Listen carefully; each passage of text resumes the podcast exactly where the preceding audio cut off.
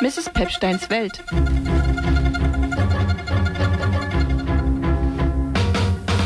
Mich haut kein Rum wirklich um. Aus sieben Gin bin ich auch noch nicht hin. Champagner mit Wodka dazu. Das haut mich nicht um, aber Mrs. Pepsteins Welt. Heute in der Sendung geht es im weitesten Sinne um sexuelle Gewalt im Internet. 2021 im Dezember ploppte plötzlich in meiner Timeline und vielleicht auch in eurer etwas auf. Das war überschrieben mit Freund DJ Täter. Und dahinter steckte eine Webseite, eine Initiative von Frauen, die ähm, sich schon ein Jahr zuvor damit konfrontiert sahen, dass Bilder von ihnen im Netz gelandet waren. Und nicht nur irgendwo im Netz, sondern auf einer Pornoseite. Was es damit auf sich hat, ähm, das erfahrt ihr heute in Mrs. Pepsteins Welt. Ich habe ein ausführliches Interview mit zwei Betroffenen äh, geführt, mit Nina und Sonja und habe mich außerdem noch mit der Rechtswissenschaftlerin Dr. Anja Schmidt unterhalten, die mir ein Stück weit auch ja rechtliche, rechtlichen Beistand, sage ich mal, gegeben hat, also die das Ganze juristisch einordnet, was eigentlich ähm, dahinter steckt, was der Täter sozusagen für eine Strafe erwarten kann, was vielleicht bei der Strafverfolgung auch für Schwierigkeiten ähm, vorhanden sind. Genau, all das hört ihr heute in Mrs. Pepsteins Welt. Es wird also heute recht wortlastig. Und ähm, ja, ich finde aber, es ist ein sehr, sehr wichtiges Thema mit dem wir uns beschäftigen müssen, denn es besteht Handlungsbedarf. Welcher? Das dann am Ende der Sendung oder gegen Ende der Sendung. Genau, und außerdem gibt es dann auch noch einen kleinen Beitrag, der ist entstanden im Rahmen meines Seminars an der Uni zum Thema feministische Medien. Da haben sich Studierende mit dem Thema MeToo in der Musikszene befasst und ein Stück weit streift es ja auch unser Thema heute. Und ähm, ja, das hört ihr dann auch noch gegen Ende der Sendung. Ich wünsche jetzt heute euch also maximalen Erkenntnisgewinn mit dieser Folge von Mrs. Pepsteins Welt und wiederhole an der Stelle aber auch nochmal meine inhaltliche Warnung. Ja, es wird in diesem Interview gleich auch um ja die Beschreibung gehen äh, dessen, was dieser Täter da verzapft hat. Und ja, auch Emotionen natürlich treten auf. Also wenn ihr euch dazu heute nicht bereit fühlt oder euch das lieber nicht anhört, hören möchtet, dann könnt ihr gerne ausschalten. Das Phänomen, mit dem wir jetzt gleich äh, zu tun haben, beziehungsweise über das wir uns jetzt gleich unterhalten, ähm, nennt man Exposing. Und das beschreibt sozusagen den Fakt, dass von Männern Bilder von Frauen gepostet werden auf Pornoseiten, die sie eigentlich nicht, über deren Rechte sie eigentlich nicht verfügen. Also sprich, die Männer machen das ohne das Wissen dieser Frauen. Manchmal sind es sogar ähm, irgendwie Schauspielerinnen, ähm, aber in dem vorliegenden Fall ist es ja so, dass der Täter viele der Frauen auch persönlich äh, gekannt hat oder sogar mit ihnen befreundet war. Also Exposer-Szene, das muss man als Begriff wissen. In dem Zusammenhang würde ich euch gerne eine Reportage empfehlen ähm, aus dem Jahr 2020. Die heißt Ungewollt nackt im Netz.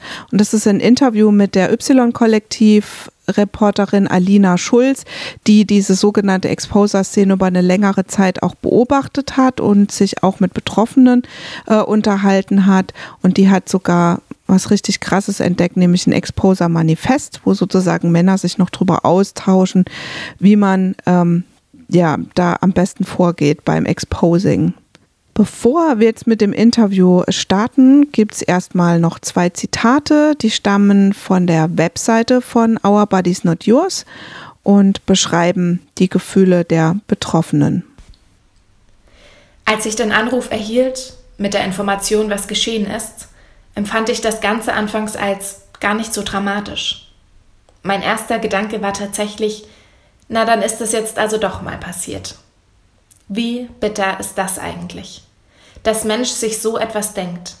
Dass es nicht darum geht, ob, sondern wann sich je Mensch in deiner Würde vergreift und gegen deinen Willen bzw. ohne Einwilligung handelt. Mit mir hat es im Nachhinein viel angerichtet. Ich wusste, es werden keine schlimmen Fotos sein. Aber darum geht es den TäterInnen oftmals gar nicht. Es ist Voyeurismus, Machtgefühl, über andere bestimmen. Ich entdecke die User- und Profilersteller-Kommentare unter meinem Bild und denen meiner Bekannten. Erst jetzt weiß ich, in welchem Maß Ekel empfindbar sein kann. Ich denke, schlimmer und diskriminierender geht's nicht. Und plötzlich werden auch noch Ordner mit Fotos von offensichtlich Minderjährigen hochgeladen, unter denen genauso oder noch widerwärtigere Kommentare verfasst werden. Das ekelerregende Elend scheint kein Ende zu nehmen, und umso intensiver ich mich mit dem Thema auseinandersetze, desto tiefer versinke ich in den perversen und übergriffigen Sumpfwelten der Pornoseitenuniversen und tausender Vorfälle dieser Art. Je mehr Fälle ich kennenlerne, je öfter ich darüber lese, was alles im gesetzlichen Rahmen nahezu konsequenzlos möglich ist, und je mehr ich dazu erfahre, wie einfach es ist, auf den betreffenden Webseiten intime und vertrauliche Daten zu verbreiten, desto ohnmächtiger fühle ich mich. Es macht mich traurig und wütend, dass es in einer fortschrittlichen westlichen Welt des 21. Jahrhunderts nicht oder nur schwer möglich ist, gegen diese Taten und Täter vorzugehen, und dass, wenn du nicht selbst dagegen vorgehst, sich anscheinend weder Staat noch Plattformen in der Verantwortung fühlen. Gut, dann fange ich jetzt einfach nochmal von vorne an. Okay. ja, heute in Mrs. Pepsteins Welt sind äh, Sonja und Nina zu Gast. Und äh, das sind nicht eure richtigen Namen. Ähm, ihr sprecht aber heute trotzdem ähm, aus der Perspektive von Betroffenen, die ähm, ja Ende 2020 was Schlimmes entdeckt haben. Klingt jetzt erstmal so banal, aber vielleicht könnt ihr euch erstmal kurz selber vorstellen. Ja, gerne. Also hallo, ich nenne mich heute Sonja. Ich bin 28, wohne in Leipzig und bin viel in der Drum-Bass-Szene unterwegs. Ähm, ja, und über den Fall sprechen wir dann gleich, deswegen würde ich direkt abgeben an Nina. Ja, hallo, mein Name ist Nina, ich bin 38 und auch gebürtige Leipzigerin und ich bewege mich auch schon länger in der Elektroszene, Technoszene von Leipzig. Mhm. Genau. Genau, ähm, Sonja, du hast es jetzt schon angesprochen. Ähm, der Fall, über den wir heute sprechen oder über den ihr heute sprecht, ähm, danke auch an dieser Stelle für euer Vertrauen, ähm, ja, der, das liegt eigentlich schon länger zurück. Also 2020, Ende 2020 hat eine von euch ähm, über eine Bekannte erfahren, dass Fotos von ihr auf einer Pornoseite, kann man sagen, ne? Hamster X zu sehen waren. Und die Person hat festgestellt, dass das nicht nur ihr Foto war, sondern viele Fotos von mehreren Personen aus dieser Szene. Vielleicht, äh, Sonja, kannst du erstmal noch ein bisschen was dazu erzählen? Ja, kann ich gerne machen. Also mitbekommen oder informiert wurde sie das ist jetzt quasi eine, die nicht mit hier im Raum ist, äh, im November 2020, ich glaube so am 13. ungefähr. Ähm, und da hat ihr einfach ein Bekannter gesagt, so hey, ich habe auf X-Hamster hier Fotos von dir gesehen, solltest du sicherlich wissen, willst du vielleicht nicht. Ähm, und dann hat er ihr den Link geschickt und das war es quasi erstmal von ihm. Und sie hat dann da reingeschaut und X-Hamster ist so ein bisschen aufgebaut, vielleicht wie Facebook. Also man hat da ein Profil, man kann da Fotos hochladen, man kann da Alben hochladen und sie hat sich dann quasi das Profil dieses Menschen angeschaut, der von ihr da Fotos hochgeladen hat. Von ihr waren das Facebook-Profilbilder und dann hat sie sich da durch die Bilder geklickt. Das waren schon zu dem Zeitpunkt so etwa 1000. Und beim, ja, beim Durchschauen hat sie so ein paar Leute erkannt. Das waren hauptsächlich abgebildete Frauen, eigentlich zu 99 Prozent. Und ja, sie hat eben mehrere von den Frauen erkannt, welche, die sie selber schon kannte, welche, die sie mal nur gesehen hat, von weitem auf einer Party vielleicht. Und hat dann sehr, sehr schnell geschaltet und mitbekommen, okay, krass, hier hat ein Täter ähm, auf jeden Fall was gemacht, was viele betrifft und für die meisten davon nicht in Ordnung sein wird. Und dann ähm, hat sie direkt ein, zwei Tage komplett rein investiert und möglichst unter der größten Geheimhaltung, die sie, die ihr möglich war, ähm, die Frauen informiert, die sie eben auf den Fotos gesehen hat. Und hat dann die Leute direkt angeschrieben, die sie kannte, Bescheid gesagt. Guck mal, hier sind auch noch mehr Fotos. Vielleicht kennst du noch mehr von den Frauen, weil es sind wirklich, wirklich sehr viele. Und dann entstand dadurch so eine Informationskette. Ne? Also jede Frau wurde informiert, hat durch die Fotos geguckt, hat jemanden erkannt, hat auch der Person Bescheid gesagt. Und die allererste hat auch durch alle möglichen Freundeslisten auf Facebook sich einfach durchgeklickt und gesch einfach geschaut, ob sie da Frauen findet, zu denen die Bilder passen. Und da sehr, sehr viel Zeit rein investiert. Ähm, und ihr war eben wichtig, dass sie niemanden informiert, der nicht selbst betroffen ist, aus Angst, dass der Täter eben informiert wird. Und, und wie habt ihr davon erfahren, dass ihr auch betroffen seid? Also ich wurde dann tatsächlich auch im November es war tatsächlich Freitag der 13. von einer Betroffenen angerufen an dem Abend. Es war ein Freitagabend, das weiß ich noch ganz genau. Ich kannte sie persönlich nicht, aber sie kannte mich vom Sehen aus dem Kiez, aus Konnewitz und ähm, war ganz einfühlsam. Und ich war erstmal skeptisch, weil ich mir gedacht habe, worum geht's hier jetzt? Und betrifft mich nicht, kann nicht sein. Und die hat mir tatsächlich gesagt, dass von mir einfach äh, Bilder gefunden wurden auf einer Pornoseite und ähm, ob ich denn gerade alleine bin, ob ich mir das zutraue, mal auf die Seite zu gehen und ob ich das vielleicht auch erstmal anschauen möchte, ob ich es tatsächlich bin. Ja, und dann habe ich diesen Anruf bekommen und ich habe sofort angefangen zu zittern. Ich bin natürlich gleich auf diese Seite gegangen und habe dann tatsächlich drei Ordner von mir gefunden. In jedem Ordner waren so um die 100 Bilder von mir.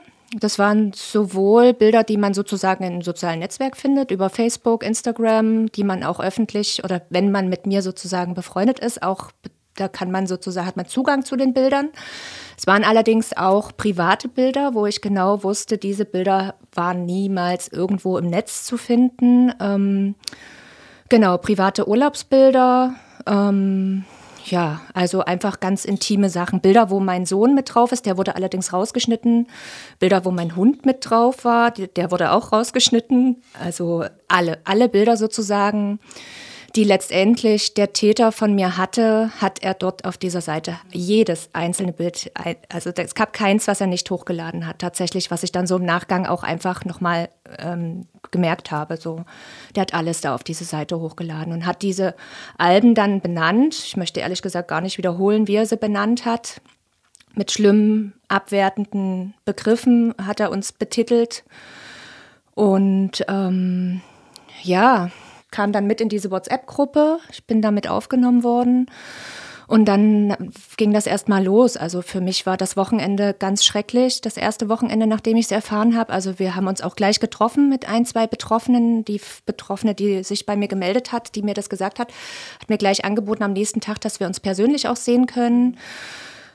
Äh, da waren noch zwei weitere Betroffene dabei und dann haben wir uns erstmal ausgetauscht und haben natürlich uns auch Gedanken gemacht, wer könnte es sein. Und es gab auch schon den ein oder anderen Verdacht.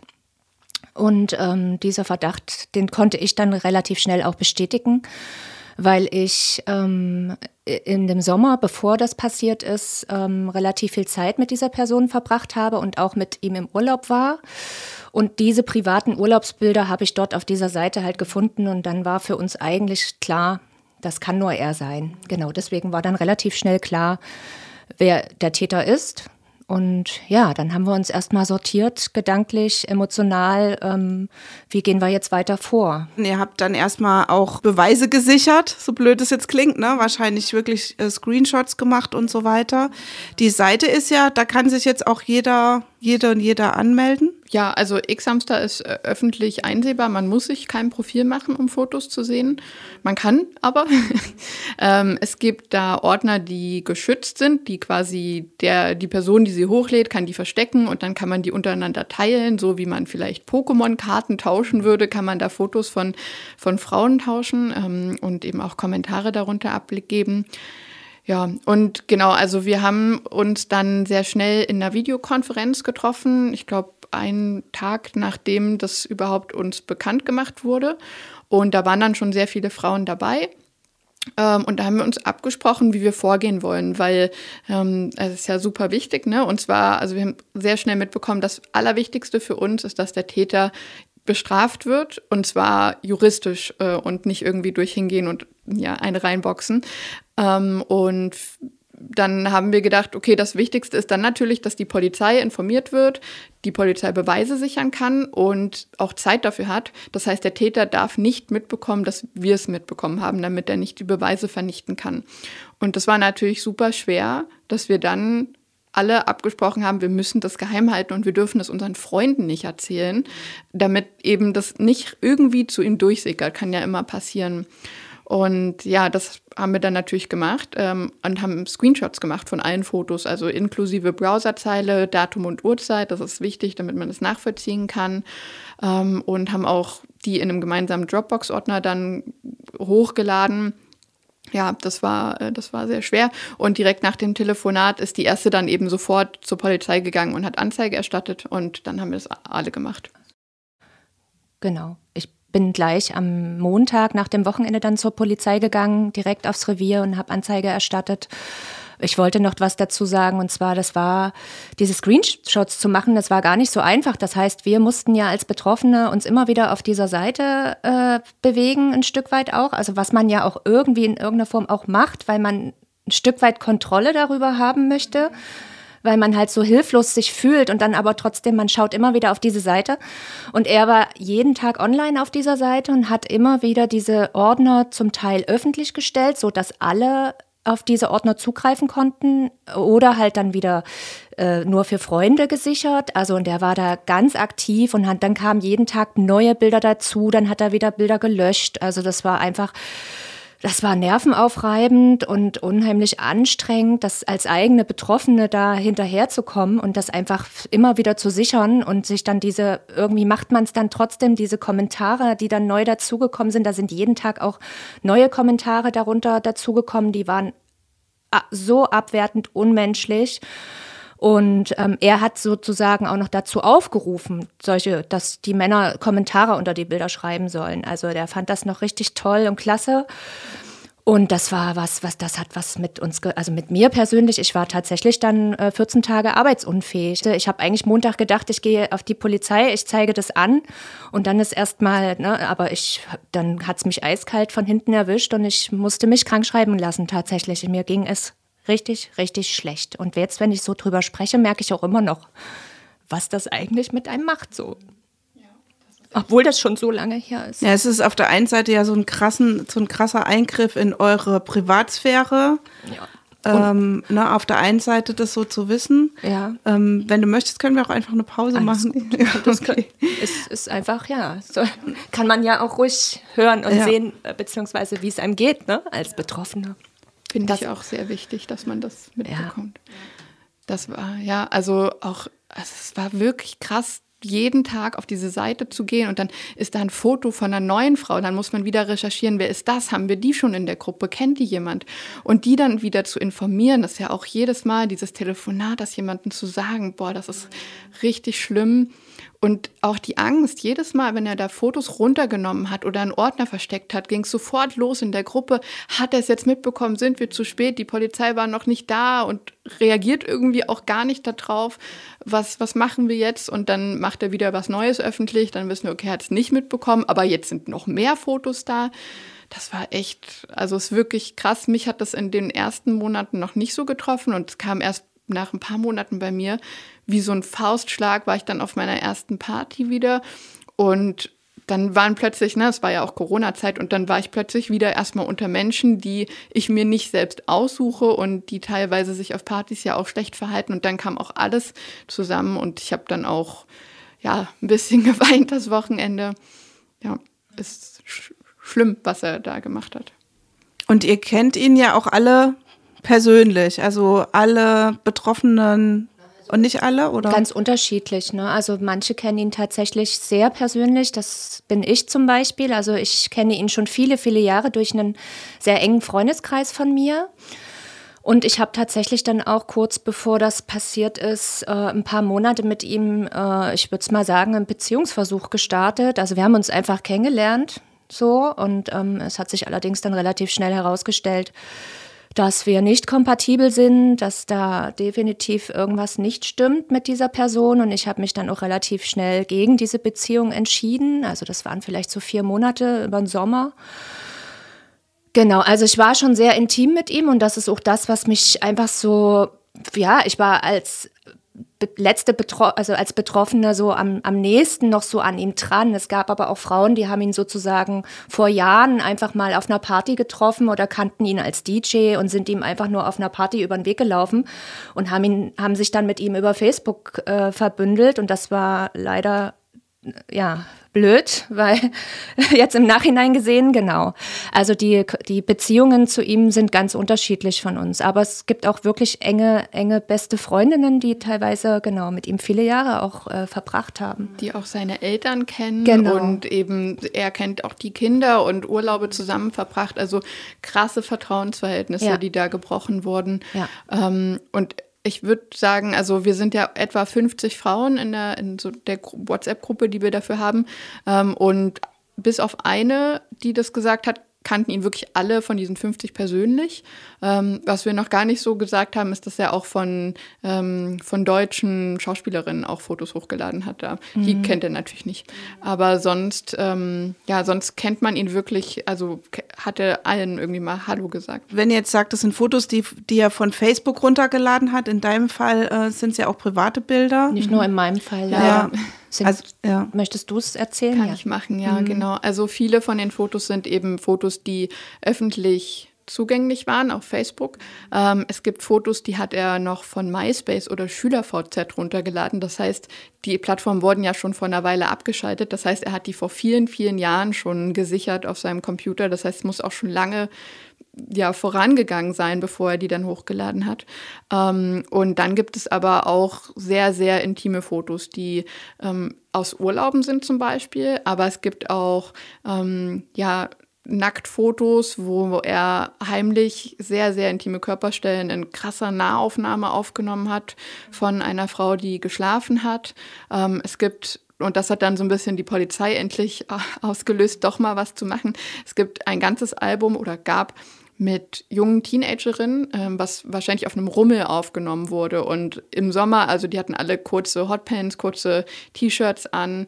Und ja, also die waren auch eindeutig minderjährig. Und ihr habt jetzt die ähm, Polizei auch immer mal erwähnt. Also sozusagen einige von euch haben Anzeige erstattet, nicht alle.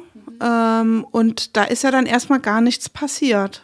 Gefühlt nicht, nee. Also genau, wir haben Anzeige erstattet, einige waren vor Ort in der Wache, dann wurde uns gesagt, ja, die anderen können auch nur eine E-Mail schreiben. Dann wurde uns gesagt, ja, aber bitte nicht alle eine Anzeige stellen, das wird dann doch zu viel Arbeit. Ähm, und dann ja, haben die eine Anzeige gestellt, die das eben gemacht haben und dann ist erstmal nichts passiert. Und es haben immer wieder welche bei der Polizei angerufen.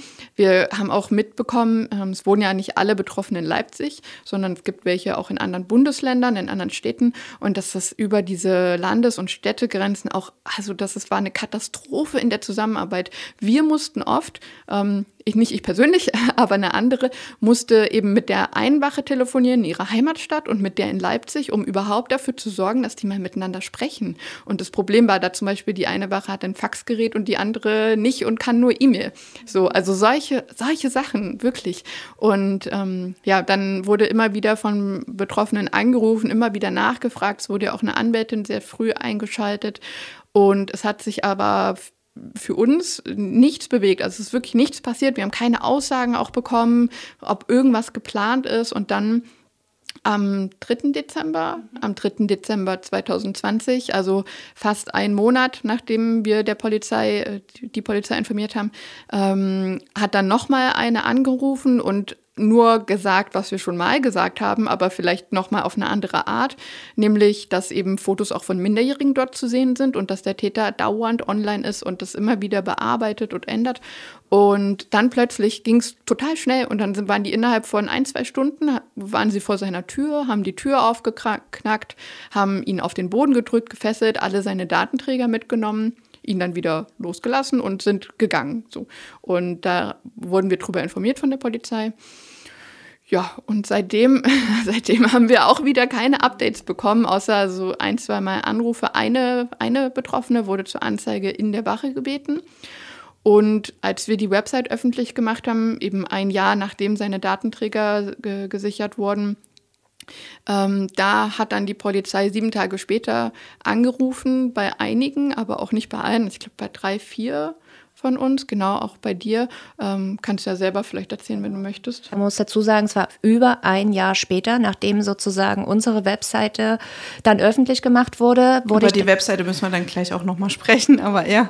Tatsächlich ähm, dann gefragt, also dass ich Strafanzeige gestellt habe und ob ich denn nicht der Polizei mal ein Selfie von mir zukommen lassen könnte übers Internet zum Abgleich der Bilder.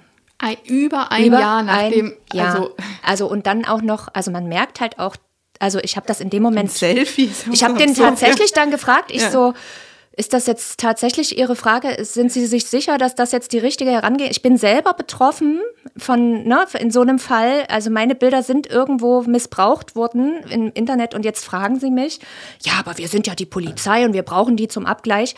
Was ich allerdings nicht verstehe, weil als wir Strafanzeige erstellt haben, wir haben das dann alles noch gesammelt, hingeschickt. Ich habe meine Screenshots mit meinem Namen sozusagen der Polizei ja schon vor einem Jahr zukommen. Also ich frage mich, warum die dann nochmal Bilder von mir brauchten.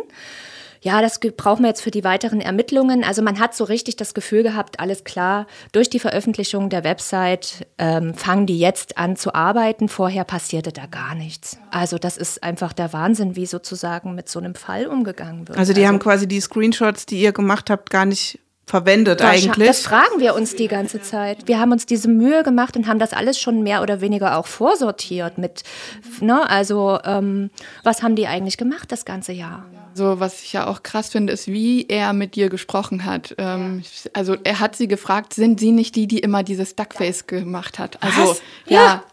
Der Polizist, also man merkt, die müssen geschult werden in der Hinsicht. Also er hat auch dann tatsächlich Fehler eingeräumt und hat gesagt, wir wurden da tatsächlich vor einem Jahr falsch beraten und das tut ihm leid, dass es da tatsächlich Ermittlungsfehler gab am Anfang. Und dann hat er das immer mit so einem äh, also naja, wir sind ja jetzt die Polizei und wo ich einfach nur so denke, ja, aber ich, sie rufen mich gerade nur an, mein Vertrauen ist eh gebrochen, was so Fotos im Internet angeht. Und ich weiß nicht, ob ich ihn jetzt, die, also ich habe mich total unwohl gefühlt, ihm da jetzt noch mal ein Bild von mir zukommen zu lassen. Du hast ja auch gar keine Chance zu überprüfen, ob er wirklich der Polizist ist, ja. Also anstatt die uns einfach einladen. Ich habe eine Anwältin, ich habe ein Einzelmandat erteilt, also ich hätte, ne, also es ist, ähm, anstatt, passiert nichts, bis heute auch nicht.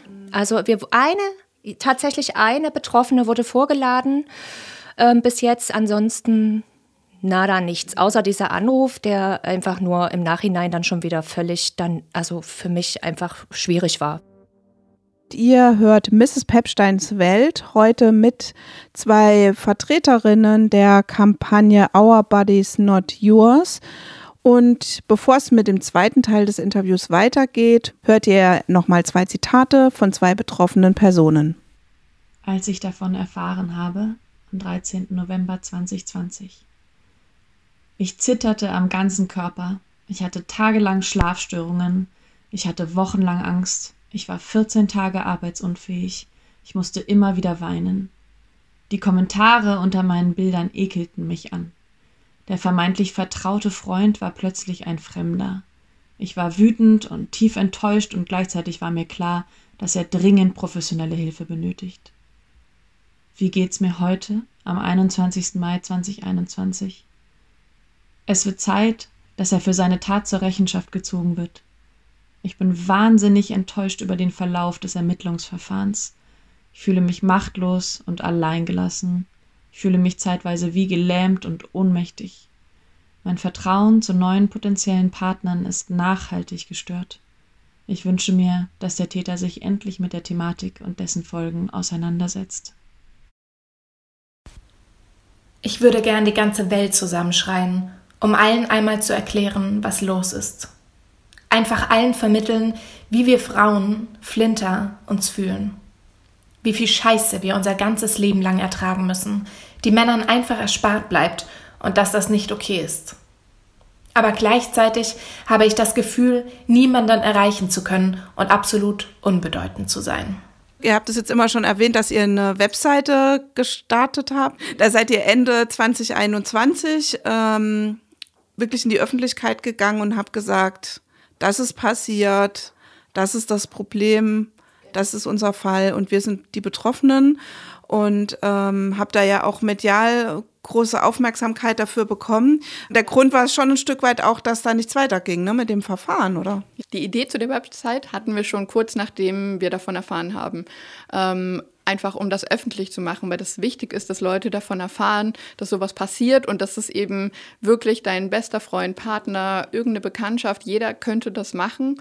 Ähm, und dann, je länger das gedauert hat mit den Ermittlungsverfahren, desto mehr hatten wir dann auch Motivation, die Website zu machen, einfach um dann eben auch nochmal einen Hebel vielleicht zu haben, dass mal was passiert. Und der Polizist, der äh, Nina ja angerufen hat, hat tatsächlich auch gesagt, dass sie jetzt Druck bekommen durch die Staatsanwaltschaft, die wiederum Druck durch die Presse bekommen hat, aufgrund von unserer Website. Also da sind wir ja stolz drauf und freuen uns darüber, aber es ist natürlich total schizophren, dass wir als Betroffene so viel Arbeit da reinstecken müssen, so viel Stunden Recherche, Texte schreiben, mit den anderen nochmal absprechen, Design überarbeiten. Man muss es ja auch so machen, dass es irgendwie gut zu lesen ist und so und auch wie anstrengend das emotional überhaupt ist. Ja, ja, wiederholt ja da immer wieder traumatische ja, Erfahrungen. Genau. Ja. ja. Und ja, genau, aber am Ende ist dann die Website fertig geworden und ähm, da kann man den Fall nachlesen.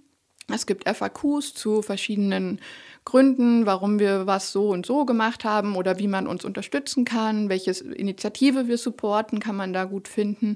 Ähm, und wir haben auch Zitate von den Betroffenen, die eben alle, also viele haben so einen kurzen Text geschrieben, was sich, glaube ich, sehr, sehr gut lohnt, mal durchzulesen, einfach um zu verstehen, was das mit einem macht. Weil wenn man das so hört, das hätte ich nie gedacht, ähm, was das auslöst in einem, so ein Wort Vertrauensbruch oder ja, Pornoseite, das klingt so abstrakt und so weit weg, aber wenn es dann passiert, ist es so, es ist wirklich so krass und so nah und so anders und ich würde empfehlen, die Texte mal durchzulesen, weil das bringt einem das wirklich sehr nah.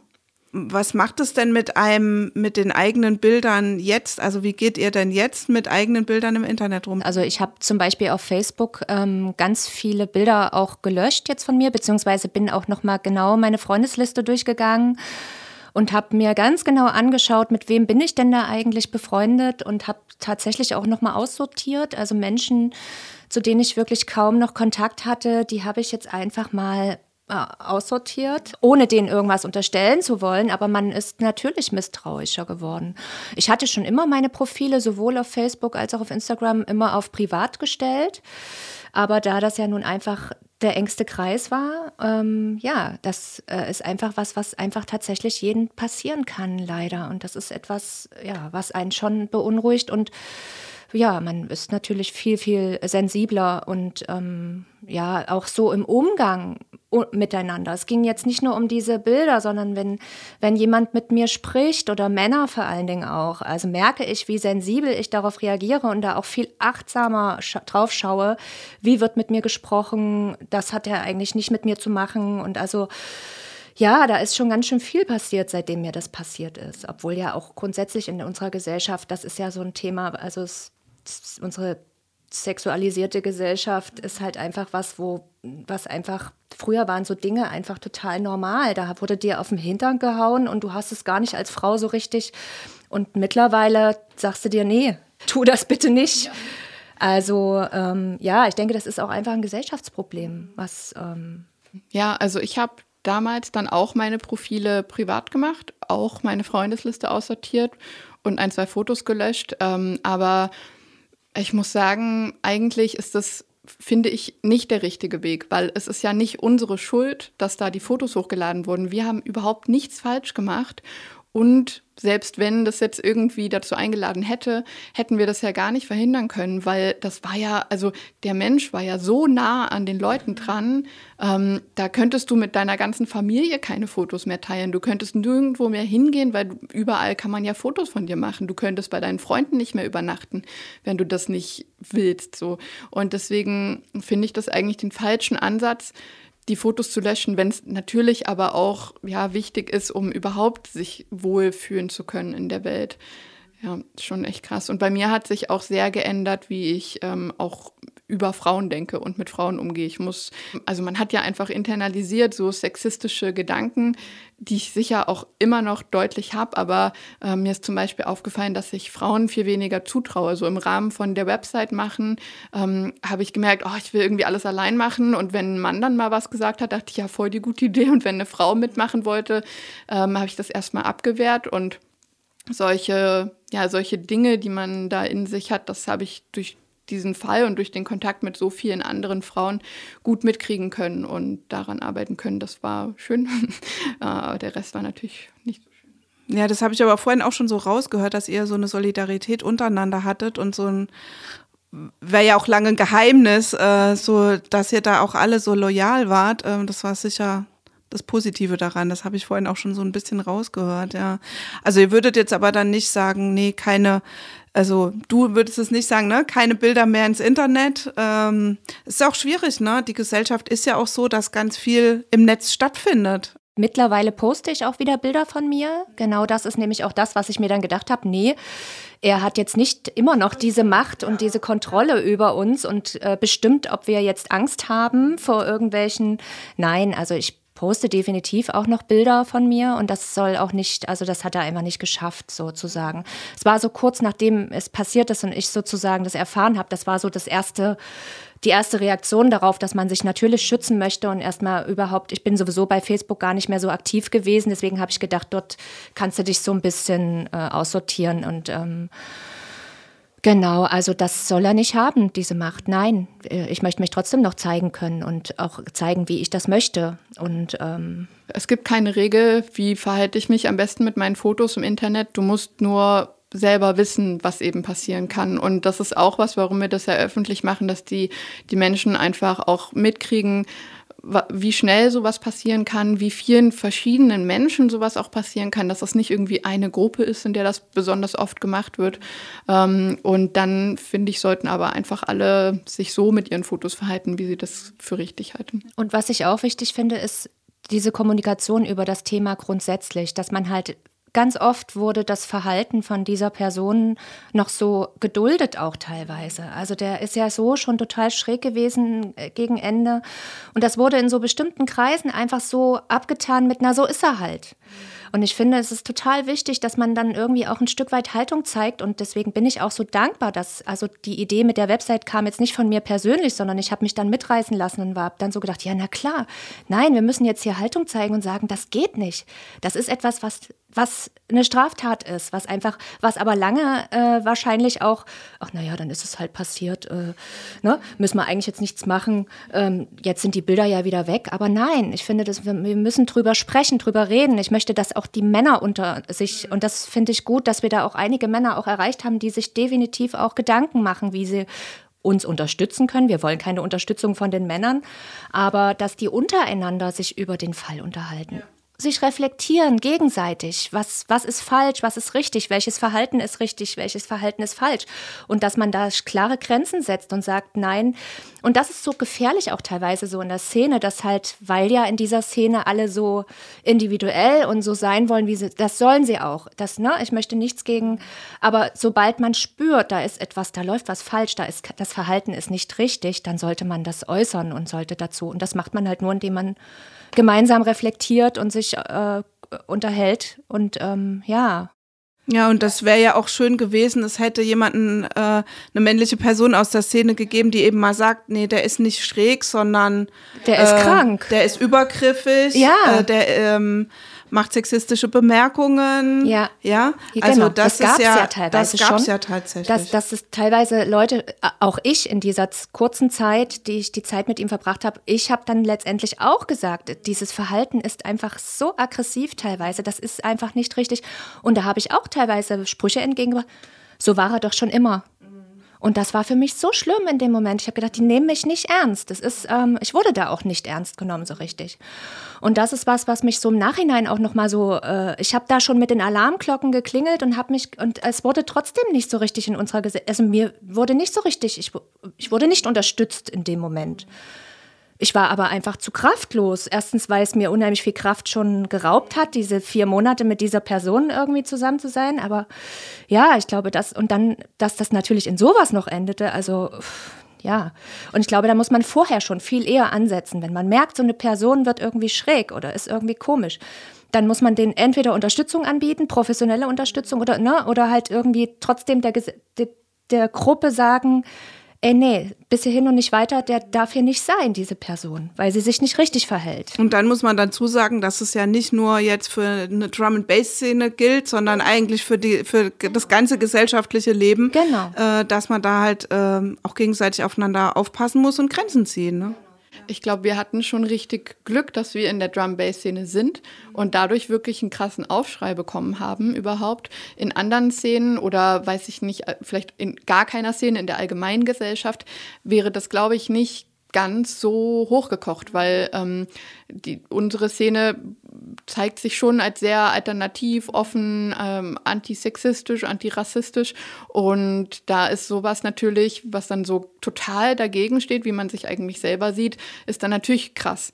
Ähm, aber ich glaube, so in der Allgemeingesellschaft passiert sowas häufiger und wird dann auch einfach als normal angesehen. Ich meine, wir sind ja auch 50 Frauen und einige, für einige davon war das zum Beispiel auch nicht schlimm. Die haben sich dann auch einfach rausgenommen, so, ähm, was ja auch voll okay ist und total richtig. Und wir hatten aber überhaupt das große Glück, dass wir so viele sind und alle so kämpfen und laut sein können zusammen. Wenn mir das allein passiert wäre, das wäre auf jeden Fall nicht so groß geworden. Was erhofft ihr euch denn oder was erwartet ihr denn eigentlich von so ClubbetreiberInnen? Also kann, können die denn auch was machen jetzt künftig? Also ich meine, es geht jetzt ja langsam wieder los, ne? Clubs werden jetzt wieder öffnen.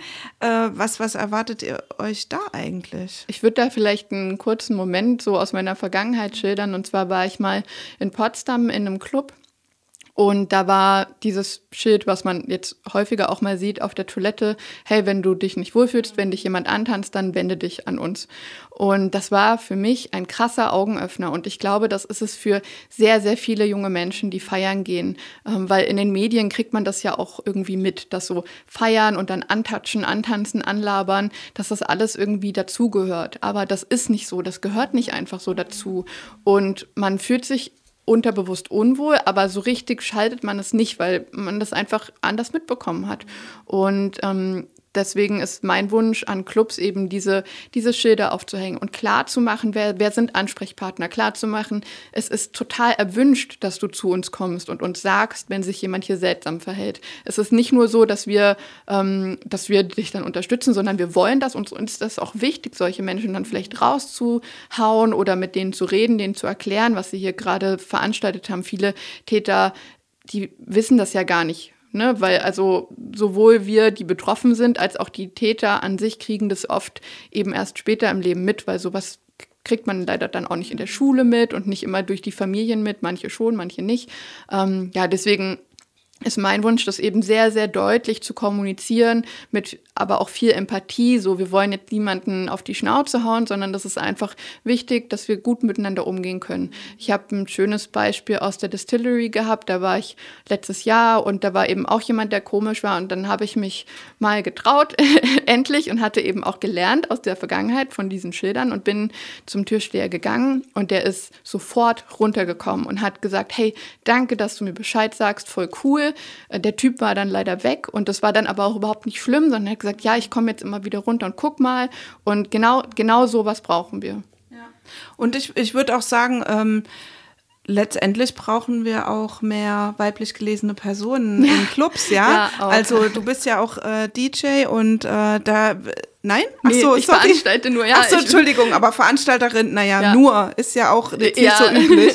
ähm, genau, aber das äh, denke ich, gehört auch ein Stück weit dazu, ne? Ja. Total, das stimmt. Na klar, dass man sozusagen Frauen unter sich äh, sprechen ja doch noch mal auch eine andere Sprache und ähm, ja, dass einfach das darauf man besser sensibilisiert wird. Und was ich noch dazu sagen wollte, was wir uns wünschen, was aber definitiv auch äh, stattfinden wird, ist, dass diese Person, also der Täter, der hat jetzt tatsächlich noch keine Konsequenz gespürt. Ich wünsche mir einfach, dass er eine Konsequenz spürt. Und das wird er tun, sobald er wieder irgendwie, also er ist ja immer noch auf freien Fuß. Wir sind uns auch nicht sicher, ob er überhaupt irgendeine Freiheitsstrafe bekommen sollte. Also ich wünsche mir, dass dieses Verfahren endlich, dass die Staatsanwaltschaft endlich äh, Anklage erhebt, genau, dass es losgeht, dass dieser Prozess geführt wird und dass er seine gerechte Strafe bekommt. Ähm, so in der Szene, muss ich sagen, wird er sich hier in Leipzig nicht mehr großartig bewegen können. Da haben wir ja schon ordentlich, wir haben zwar seinen Namen nie wirklich genannt, aber trotzdem die, die Veranstalter, die, da haben wir den Namen dann doch schon genannt. Der hat überall Hausverbote äh, hier in den Clubs. Also wenn, wenn er denn wollen würde, er kommt hier nicht rein. Also so. Und diese Konsequenz sollte er eigentlich mal spüren. Aber das, ich hoffe, dass, dass er das irgendwann jetzt tun wird. Genau. Du hast jetzt schon gesagt, der Prozess und so weiter. Rechtlich ist es auch so ein bisschen tricky, weil nicht so richtig die Gesetzeslage eigentlich was hergibt ne, für euren Fall oder nur so spruchstückhaft. Ja, das ist schwierig auf jeden Fall. Also als wir angefangen haben und dann auch mit der Anwältin gesprochen haben, ähm, hat sie uns gesagt, das Wahrscheinlichste, wofür wir ihn dran kriegen können, ist für Beleidigung in den Kommentaren und eben nicht für die Fotos. Ähm, wir haben jetzt vor kurzem mitbekommen, dass wegen Verbreitung pornografischer Schriften gegen ihn ermittelt wird. Ähm, aber ja, also für uns ist das natürlich auch sehr schwer zu durchsteigen. Wir sind alle keine Jura-Expertinnen leider. Ähm, und von der Polizei wird uns dann natürlich auch nicht viel kommuniziert, was sie jetzt gerade untersuchen, worauf es hinauslaufen könnte. So. Ähm, es gab im Oktober 2020, glaube ich, ein neues Gesetz, was greifen könnte, wenn er seine Bilder danach hochgeladen hat. Da sind wir uns nicht ganz sicher. Einige Bilder wird das betreffen, manche aber auch nicht.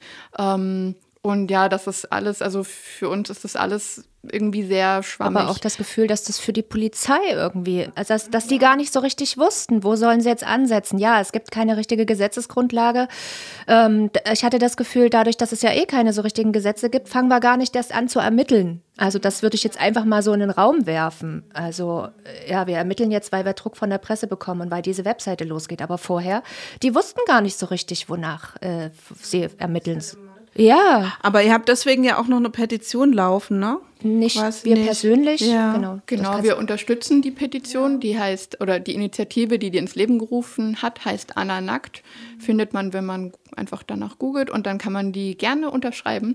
Ähm, und die setzen sich eben sehr, sehr doll dafür ein, dass die Rechtslage ähm, sich ändert und da für solche Fälle eben angepasst wird, aber auch, dass es dann ähm, Schulungen in der Polizei gibt, wie man überhaupt mit solchen Fällen umgeht, wie man mit Betroffenen umgeht, dass die untereinander auch besser mit ja, kommunizieren können, die verschiedenen Stabsstellen. Ähm, und ja, das unterstützen wir natürlich total. Die machen das auch auf EU-Ebene und auf Deutschland-Ebene. Ähm, und da, also da kann man gerne mal nachlesen. Die kennen sich noch besser aus als wir. Ähm, ja, da würden wir uns auf jeden Fall freuen, wenn da eine Unterschrift landet.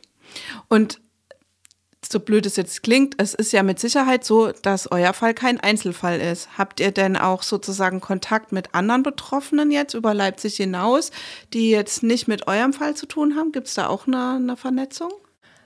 Also über Leipzig hinaus. Ich weiß, dass wir jetzt eine Vernetzung zu ähm, einer Regisseurin haben, die sozusagen einen Dokumentarfilm dreht zu äh, dem Festivalfall Monikas Rache.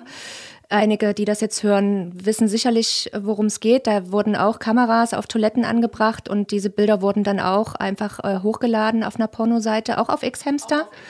Genau, und da die sind auch auf uns aufmerksam geworden und ähm, da gab es jetzt tatsächlich schon eine Vernetzung und die möchte auch gerne, dass wir sozusagen, dass unser Fall mit in diesem Dokumentarfilm äh, da eine Stimme mitbekommt und ähm, genau, also ich kenne einige, die betroffen sind. Ich wurde auch angesch also auch einzelne Frauen. Ich wurde im Zuge dieser Webseite jetzt auch von schon bestimmt an einer Hand fünf Frauen angeschrieben. Mir ist sowas ähnliches auch schon mal passiert. Aber ich habe da nichts gemacht. Also das ist halt das Schlimme. Ich, es gibt, glaube ich, so viele, die betroffen sind sich nicht trauen. Äh, wie gesagt, als Einzelperson hätte ich wahrscheinlich auch äh, gedacht, so, oh, okay, ähm, lieber nicht. Also man irgendwie schämt man sich, dass sowas passiert, obwohl man nicht selber dran schuld ist. Ne? Und dann sagt man sich eher, oh nee, vielleicht bin ich ja da sogar dran schuld. Und dann, deswegen ist es so wichtig, dass wir das jetzt tun, was wir hier machen, dass wir einfach darüber reden und sagen, nein, wir brauchen uns nicht schämen. Es ist nicht unsere Schuld. Und ähm, alle anderen, die draußen, die vielleicht betroffen sind, sollten, äh, können auch gerne über unsere Website auch gerne äh, Kontakt suchen zu uns und vielleicht, wenn sie da Unterstützung brauchen oder ähm ja, ihr habt auch Hilfestellen, also ihr habt auch noch andere Institutionen verlinkt bei euch, äh, wo man sich hinwenden kann. Und äh, ja, ich glaube, letztendlich kann man nur so auch den gesellschaftlichen Druck erzeugen, ne? so doof das ist. Es ist ja aber ähnlich mit, äh, also eigentlich mit jeglicher Form von sexueller Übergriffigkeit ist es ja eigentlich so, dass sozusagen, dass, dass man irgendwie eine Anzeige machen muss. Und das ist natürlich total schwierig, habt ihr ja vorhin auch gesagt, ne, weil letztendlich man dann auch immer wieder drüber nachdenken muss oder das alles auch immer wieder hochkommt. Aber letztendlich äh, die, die Solidarität, die ihr jetzt auch erfahrt oder erfahren habt, bestätigt auch euch auch wahrscheinlich darin, ja. dass ja. es richtig war. Ne? Genau. Ja, und die wollen wir auch gern weitergeben. Also wenn jetzt andere auch betroffen sind, dann könnt ihr euch gern auch bei uns melden. Ähm, es, die Anja Nack, die Initiative, hat jetzt auch eine Gruppe gestartet, in der man sich vernetzen kann, wenn man von so einem Fall betroffen ist. Ähm, und man muss aber also es gibt viele krass unterstützende, nette Reaktionen. Viele schreiben einen an und ähm, wollen unterstützen, aber es gibt auch Leute, die sagen, naja, aber bist ja selber schuld, wenn du dem Nacktfotos schickst. So. Und solange es solche Reaktionen gibt, ist es, wird es auch Leute geben, die so einen Fall dann nicht bei der Polizei anzeigen und sich das nicht trauen. Und das ist, das ist einfach schade. Und bevor jemand so einen Kommentar abgibt, am lieber einfach nichts sagen. Eigentlich schon ein guter Schlusssatz, aber ich, ich würde jetzt von euch gerne, ja, ich weiß auch nicht, ich habe überlegt, ob ich frage, so, wie stellt ihr euch jetzt eure nächste schöne Party vor? Also, dass wir noch über was Gutes reden, so, weil, ja. Also, das habe ich tatsächlich die ganze Zeit auch immer wieder so im, im, im Kopf, dass ich ja. mir denke, ich möchte gerne mit all diesen betroffenen Frauen, die Sonja sehe ich jetzt, habe ich ein, zwei Mal persönlich jetzt getroffen durch äh, gemeinsame Interviews, ähm, aber dass ich gerne mit allen im Sommer oder im Frühling auf der Wiese tanzen möchte und mit allen Betroffenen, dass wir irgendwie, vielleicht sollten wir das auch organisieren, dass wir irgendwie so eine Veranstaltung machen. Du bist ja, das ist ja dein Job. Ähm, und ähm, zusammentun und einfach einen schönen Tag durchleben und uns nochmal gegenseitig einfach, ähm, ja, ja einfach zusammen ein bisschen Glücksgefühle auch und, generieren. Ja. ja, genau. Und Vielleicht gibt es dann auch schon irgendwie ähm, ein Urteil zu befeiern. Man weiß es nicht. Es wäre schön. Das ist das, was super wäre. Das wäre natürlich dann so das i-Tüpfelchen. Da drücke ich euch auf jeden ja. Fall die Daumen und ähm, ja, Danke. haltet mich da bitte auch auf dem Laufenden und äh, vielleicht kannst du auch auflegen auf der Party. Ja, genau, genau. Aber ich lege ja kein Drum and Bass. Egal, auf. also das ist egal. Hauptsache Party. Genau, es genau. sind auch nicht alle Drum Bass. Ja. Ähm, was vielleicht noch wichtig ist, ist unsere Website zu erwähnen. Die heißt ourbodiesnotyours.com, also unsere Körper nicht deine.com nur eben auf Englisch.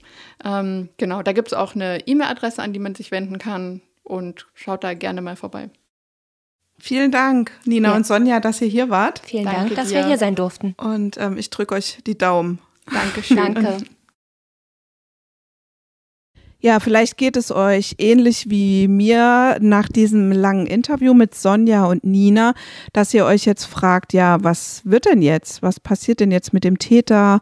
Unter welchen Voraussetzungen kann der denn überhaupt angezeigt äh, oder auch strafrechtlich belangt werden?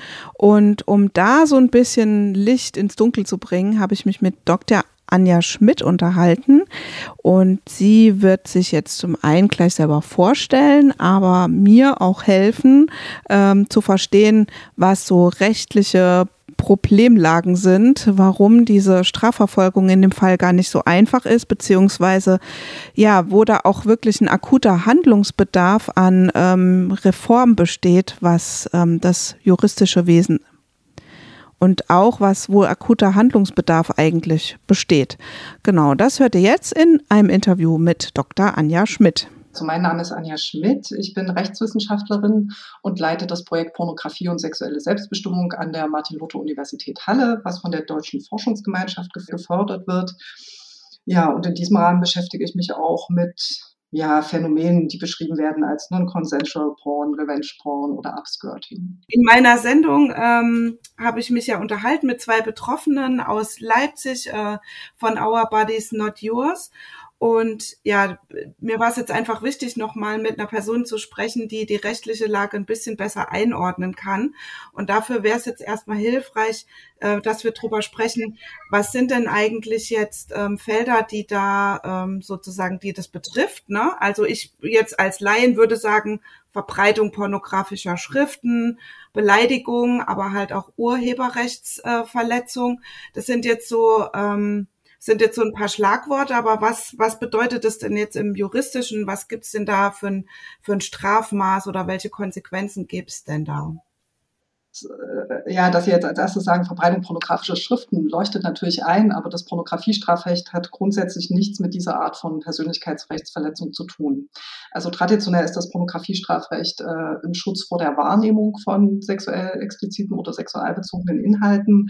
Und wir haben hier eigentlich einen Persönlichkeitsrechtsschutz faktisch nur für Kinder und Jugendliche bei realer Kinder- und Jugendpornografie.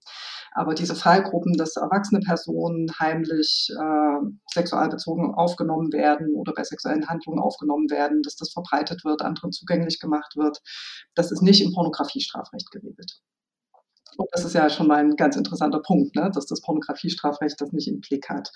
Der Straftatbestand der Beleidigung kommt äh, jetzt rein aufgrund der Bildaufnahmen und deren Verbreitung auch nicht in Betracht, weil hier geht es um eine andere Art von Persönlichkeitsrechtsverletzung. Da geht es nicht um die Verletzung des Rechts am eigenen Bild. Ähm, das kann nur in Betracht kommen, wenn diese Inhalte mit beleidigenden Äußerungen versehen werden, also wenn da eine beleidigende Bildunterschrift zum Beispiel ist. Aber das betrifft sozusagen nicht den Bildinhalt als solchen, dass der hergestellt und weitergegeben wird. Was tatsächlich äh, vorliegen kann, ist eine Verletzung des Rechts am eigenen Bild, die nach dem Kunsturhebergesetz strafbar ist. Es kann auch sein, wenn es eine Upskirting- oder Downblousing-Aufnahme ist, dann ist es nach 184k seit Beginn letzten Jahres strafbar. Was auch einschlägig sein kann, ist äh, der Straftatbestand der Verletzung des höchstpersönlichen Lebensbereiches durch Bildaufnahmen. Das ist Paragraph 201a Strafgesetzbuch außerhalb des Sexualstrafrechts. Vielleicht können Sie ähm, Upskirting und Downbrowsing noch kurz erklären? Ja, also das äh, betrifft vor allen Dingen, also muss nicht so sein, aber sage ich mal, der typische Fall ist, dass im öffentlichen Raum eine Kamera unter den Rock gehalten wird und eben ähm, die durch die Unterwäsche bedeckten Genitalien fotografiert werden oder dass eben von oben in eine Bluse hinein ähm, fotografiert wird. Sie haben ja schon den Paragraph 201 äh, A erklärt oder erwähnt. Ähm, ich habe gesagt, ich habe mir das hier notiert, ebenso wird bestraft, wer unbefugt von einer anderen Person eine Bildaufnahme, die geeignet ist, dem Ansehen der abgebildeten Person erheblich zu schaden, einer dritten Person zugänglich gemacht wird. Dies gilt unter den gleichen Voraussetzungen auch für eine Bildaufnahme von einer verstorbenen Person.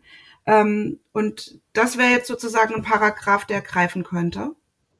Naja, der Paragraph schon, der Absatz, den Sie gerade zitiert haben, eher nicht. Der ist ja Bildaufnahme, die geeignet ist, dem Ansehen einer Person zu schaden. Das ist sehr vage und ungenau. Und wenn man in die Kommentarliteratur schaut, dann sieht man auch, äh, dass eigentlich niemand so richtig weiß, was, was man darunter fassen soll. Relativ eindeutig äh, erfasst sind bestimmte Aufnahmen von Absatz 1 dieser Norm.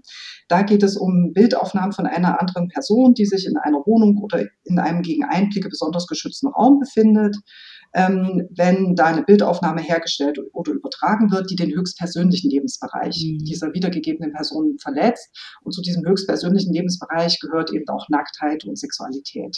Mhm. Ähm, hier haben wir sozusagen aber, also die, diese Norm ist erstmal einschlägig. Wir haben aber hier sozusagen einschränkende Merkmale. Die Person muss sich in einem gegen Einblicke geschützten Raum befinden. Das ist zum Beispiel mhm. jetzt für eine Sauna, die öffentlich zugänglich ist oder für einen FK oder bei einem FKK-Stand. Oder für ein Urlaubsbild, was es ja auch gab sozusagen. Ja, genau. Also da muss man sozusagen immer ganz genau gucken. Und ähm, ja, inzwischen ist es konsentiert, dass der höchstpersönliche Lebensbereich bei Nacktaufnahmen eben auch betroffen ist und bei Aufnahmen von sexuellen Handlungen. Aber da kann es natürlich, ne, im Einzelfall muss man immer schauen, passt die Norm jetzt oder passt sie nicht. Mhm. Es ist sozusagen kein umfassender Schutz ähm, des Rechts am eigenen Bild, sondern nur ein Schutz unter bestimmten Voraussetzungen. Mhm. Ähm, bietet denn das Netzwerkdurchsetzungsgesetz da einen Ansatzpunkt? Naja, das Netzwerksdurchsetzungsgesetz ähm, dient ja der Netzregulierung. Das heißt, hier haben wir eigentlich keine strafrechtlichen Verfolgungsbefugnisse. Die kommen sozusagen nur aufgrund von Straftatbeständen, wo dann eben die Justiz tätig wird. Im Netzwerkdurchsetzungsgesetz haben wir Berichtspflichten, wir haben Beschwerdeverfahren, wir haben Bußgelder, Auskunftsansprüche. Mhm. Die sind natürlich auch total wichtig, um sozusagen das Netz zu regulieren. Aber eine strafrechtliche Handhabe als solche bietet es nicht.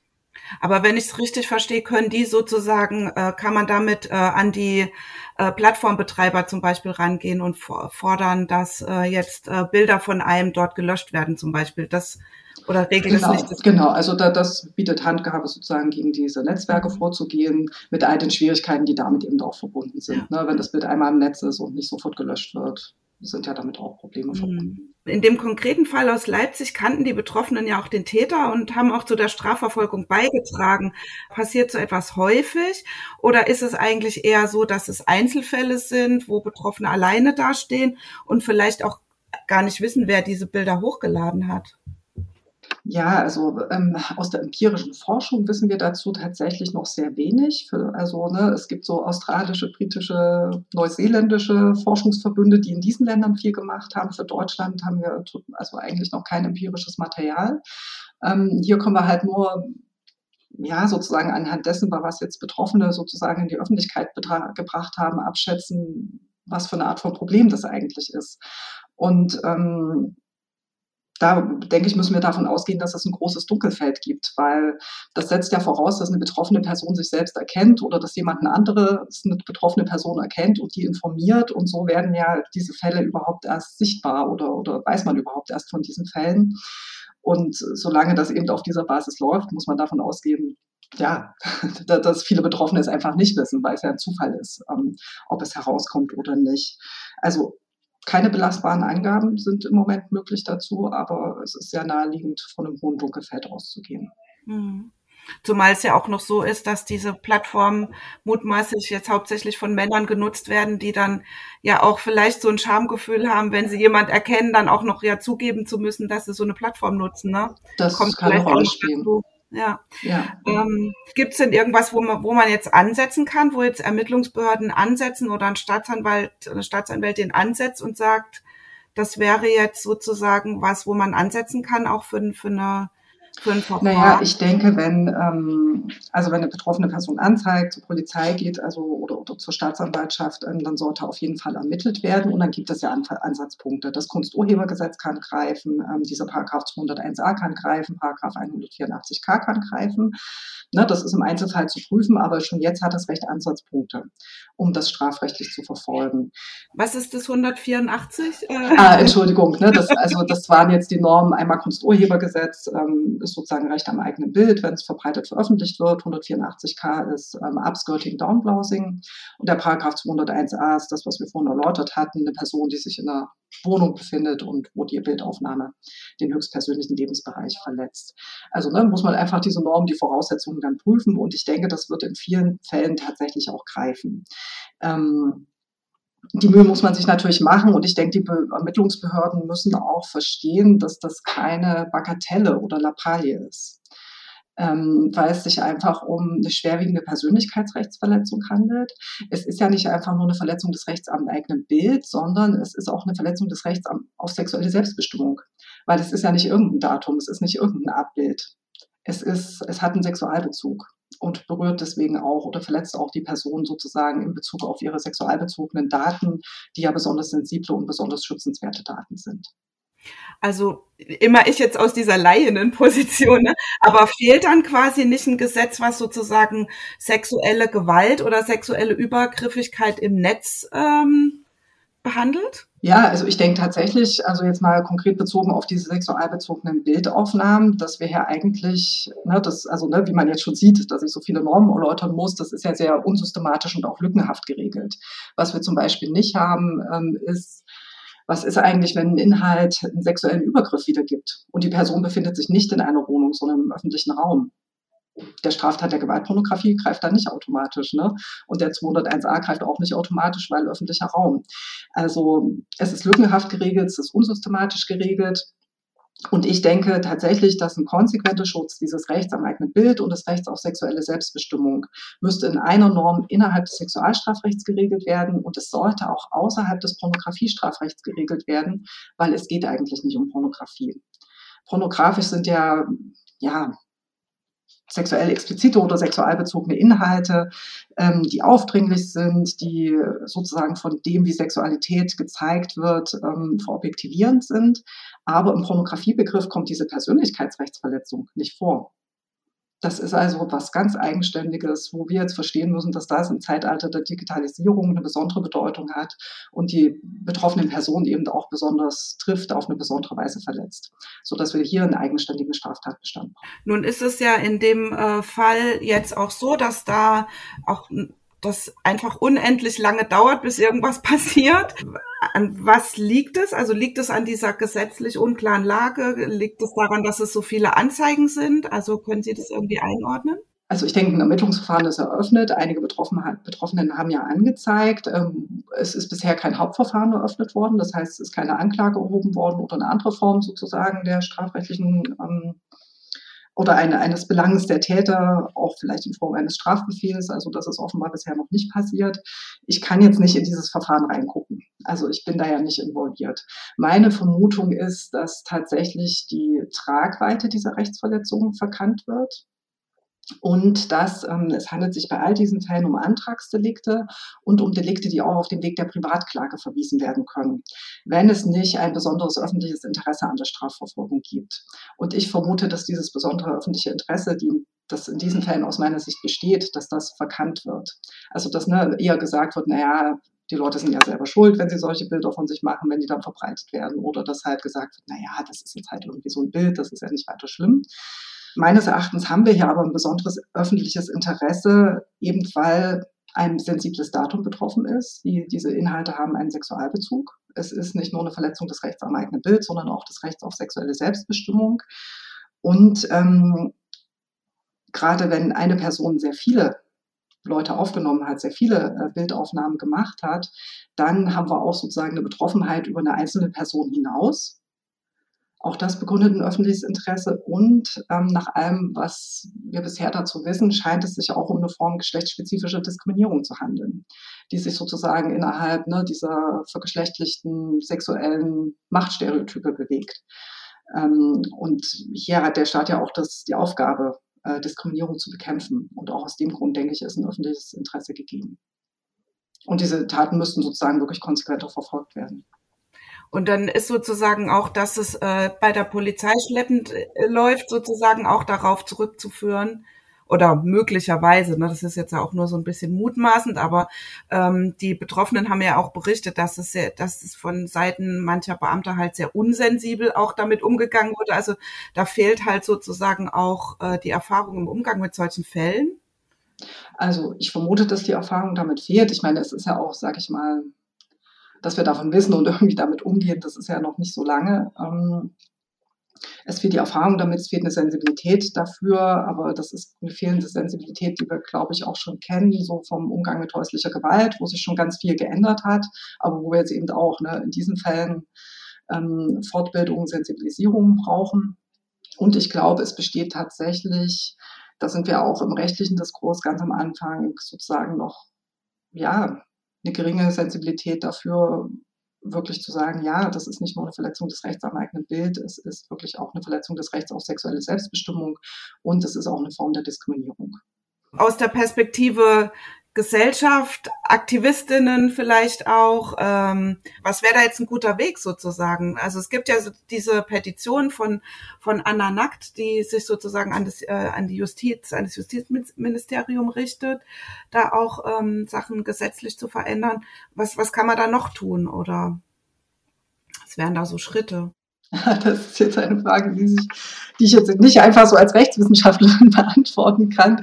Also klar, ne, ich als Rechtswissenschaftlerin kann das analysieren und kann Argumente bringen. Ähm, ich habe großen Respekt vor den Aktivistinnen, äh, die, die selber betroffen sind und die an die Öffentlichkeit gehen. Das ist ja auch äh, nicht angenehm, ähm, sowas offenbaren zu müssen aber natürlich total wichtig, um dafür zu sensibilisieren und um ja auch einfach die Dimension des Problems ähm, zu verdeutlichen. Ähm, ja, und, und worauf man vielleicht auch hinweisen kann, ist, ähm, was ich sehr gut finde, wenn ich auf die Seite von Anna Nackt schaue oder von Hate Aid, da gibt's ja wirklich auch, ähm, ja, kann man wirklich erste Ansatzpunkte eine Unterstützung finden, wenn man selber betroffen ist. Und es gibt ja auch äh, Seiten, Websites, wo man nachforschen kann, ob Bilder von, von, von jemandem selbst ähm, im Netz sind. Also ich glaube, da ist schon viel in Bewegung und ja, es ist gut, diese Wege weiter zu verfolgen. Also muss, man muss ja quasi einfach auch äh, dranbleiben ein, ein Stück ja. weit. Ja, und Rechtspolitik ist auch darauf auf Problematisierung angewiesen, ne? dass das äh, sozusagen auch von ja, betroffenen Personen einfach kommt. Ja. Und dass es einen öffentlichen Diskurs da, darüber auch gibt, nehme ich mal an. Ja. Man, kann, man könnte doch aber theoretisch auch noch mehr Druck vielleicht auch auf die Plattformen ausüben. Ne? Also wenn ich jetzt sage, okay, je weniger Leute das nutzen oder ähm, keine Ahnung, darauf aufmerksam machen, wo das stattfindet. Aber dann bildet sich vielleicht auch schnell wieder eine andere Plattform. Ne? Das ist ja auch immer mit der, wo die angesiedelt sind, in welchem Land dann auch nochmal immer schwierig. Ne? Also dazu kann ich jetzt nicht so viel sagen, weil ich mich mit Netzregulierung nicht so gut auskenne. Also ich denke, da, dazu lässt sich sicher einiges sagen, aber da müsste eine Person ran, die, die sich da besser auskennt. Es gibt die Valerie Rhein, die ist in Hamburg am Hans-Bredow-Institut die beschäftigt sich sozusagen auf dieser Netzebene damit. Also wir waren ja an der Humboldt-Uni Berlin und auf diesem Podium, also da war sie und auch eine Aktivistin von Anna Nackt, ähm, die auch ähm, ja auf europäischer Ebene, als um, als um den Digital Services, Services Act ging, ähm, ja, die da auch rechtspolitisch angehört worden ist. Also da hat, also die können, glaube ich, was Netzregulierung angeht, noch ein bisschen mehr oder ja, die beschäftigen sich einfach damit und können wirklich was dazu sagen. Ja, mal gucken, das sprengt, glaube ich, jetzt zeitlich auch meinen Rahmen, weil ich Also ich denke, das ist wirklich ein total spannendes Thema, weil, weil es da auch so, eine, so ein Spannungsverhältnis gibt. Einerseits Netz als freier Raum, wo viele Leute sozusagen sich entfalten können und keine Hürden haben. Und andererseits halt diese Notwendigkeit der Regulierung, wenn es um Rechtsverletzungen geht. Das mhm also das scheint da eine große Diskussion zu sein, wie man damit angemessen umgeht. Verrückt auf jeden Fall. Ich bin auch mal gespannt, wie das dann wird. Ich denke, dass verkannt wird, was, also wie tiefgehend diese Rechtsverletzung ist. Ähm, da gibt es eine Sensibilität bei Kinder, bei Kinderpornografie, ja, mit dieser Debatte um Missbrauchsdarstellungen. Aber bei erwachsenen Personen gibt es da keine Sensibilität. Also da gibt es gar keine sozusagen. Es sei denn, eine Person ist betroffen oder man kennt die, die Person oder hat sich halt schon intensiver damit beschäftigt. Und was ich auch sehr interessant fand, äh, im Gespräch mit AktivistInnen, die betroffen sind, dass die auch sehr schnell sagen, was sie nicht möchten, dass die, was ihnen offenbar oft passiert, dass das schnell in so ein Victim Blaming kommt. Also, dass die Betroffenen beschuldigt werden.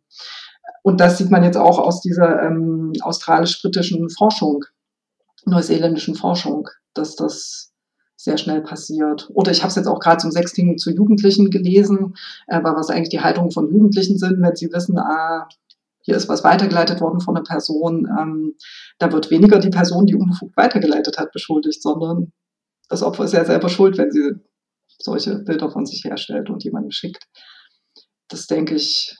Also da hängen wir noch sehr in alten Stereotypen drin. Ja, das waren ja auch private Bilder. Das ist wohl tatsächlich auch so, dass vieles im, sage ich mal, sozialen Nahbereich, also dass man die Leute kennt.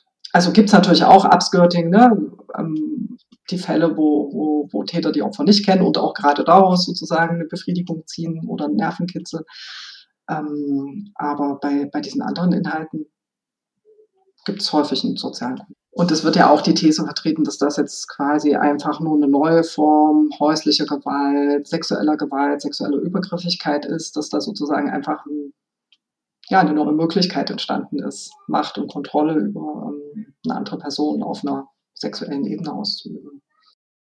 Okay, ähm, dann ähm, waren meine Fragen soweit jetzt beantwortet. Es ist ein komplexes äh, Thema auf jeden Fall und es ist natürlich so ja auch schwierig mit das Recht so zu verstehen, sozusagen als, als Laien. Insofern vielen Dank, dass Sie mir da ein bisschen geholfen haben, das besser zu verstehen. Ja, sehr gern. Ja, das war mein Interview mit Dr. Anja Schmidt von der Uni Halle. Und wir haben jetzt, glaube ich, ein bisschen besser verstanden, zumindest geht es mir so, was jetzt hier so die rechtlichen Fallstricke sind. Also was wir jetzt machen können, also ihr so als HörerInnen von Mrs. Pepsteins Welt und als Menschen, die sich äh, in dieser Gesellschaft und auch im Internet bewegen, ist natürlich ähm, Fälle wie diese im Blick zu behalten. Ähm, wenn ihr das machen könnt, dafür auch Öffentlichkeit schaffen, natürlich eine Solidarität mit betroffenen Personen und ein Stück weit aber auch ähm, ja eine Unterstützung und auch ein Lautwerden, weil ähm, es bedarf einer dringenden ja, neuen rechtlichen Regelungen. Das hat ja Frau Dr. Anja Schmidt relativ deutlich gesagt und ich bin gespannt, was da in den nächsten Jahren, wird es vermutlich dauern, noch passiert. Ähm, Während der Produktion an dieser Sendung ist auch was vermeintlich Positives passiert, denn die Medienanstalten der Bundesländer hatten eine Netzsperre für das Pornoportal ähm, beschlossen und ähm, sie haben dabei verwiesen darauf, dass das pornografische Angebot von X-Hamster Verstoß sei gegen den Jugendschutz und somit rechtswidrig. Ähm, ja, und äh, X-Hamster hat aber relativ schnell einen Trick gefunden, wie sie äh, wieder erreichbar sind. Genau, also es bleibt halt, wie schon gesagt, äh, das alles zu beobachten und im Blick zu behalten. Und was ihr konkret noch tun könnt, ist auf, ähm, es gibt eine Petition, äh, die nennt sich Anna Nackt und ähm, die kümmert sich quasi um ja noch neue rechtliche Regelung auch einzufordern beim Bundesjustizministerium und die könnt ihr unterzeichnen. Ihr findet es einfach, wenn ihr Anna Nackt in eine Suchmaschine eingebt. Ja, und wenn ihr das jetzt hier hört, habt ihr den äh, Mrs. Pepstein Pepcast eingeschaltet. Die Interviews waren Bestandteil einer Sendung, äh, meiner Radiosendung Mrs. Pepsteins Welt bei Radio Blau. Die findet ihr auch auf Mixcloud, wenn ihr da nach Mrs. Pepstein sucht, auch mit Musik und noch einem weiteren Beitrag, der sich dann beschäftigt mit äh, sexualisierter Gewalt im Club-Kontext ähm, und auch äh, sozusagen, also so eine Art MeToo der Musikszene. Ähm, und ich finde, das ist ein Thema, was ja letztendlich auch mit dem Thema zu tun hat, das wir heute hier in der Sendung besprochen haben oder das in dem Interview besprochen wurde. Und ähm, ja, wir bleiben dran, auf jeden Fall. Ähm, ich hoffe, ihr mit mir. Das war der Pepcast für heute und ich bedanke mich für euch. Ich bedanke mich bei euch für die Aufmerksamkeit und äh, ja, in dem Infoteil zur Sendung, zum Podcast, man nennt es, glaube ich, Liner Notes, findet ihr nochmal die Webseite, auch ähm, noch ein Infotext und eine, ja, und der Weg hin zu der Petition. Ja, alles Liebe und vielen Dank fürs Zuhören.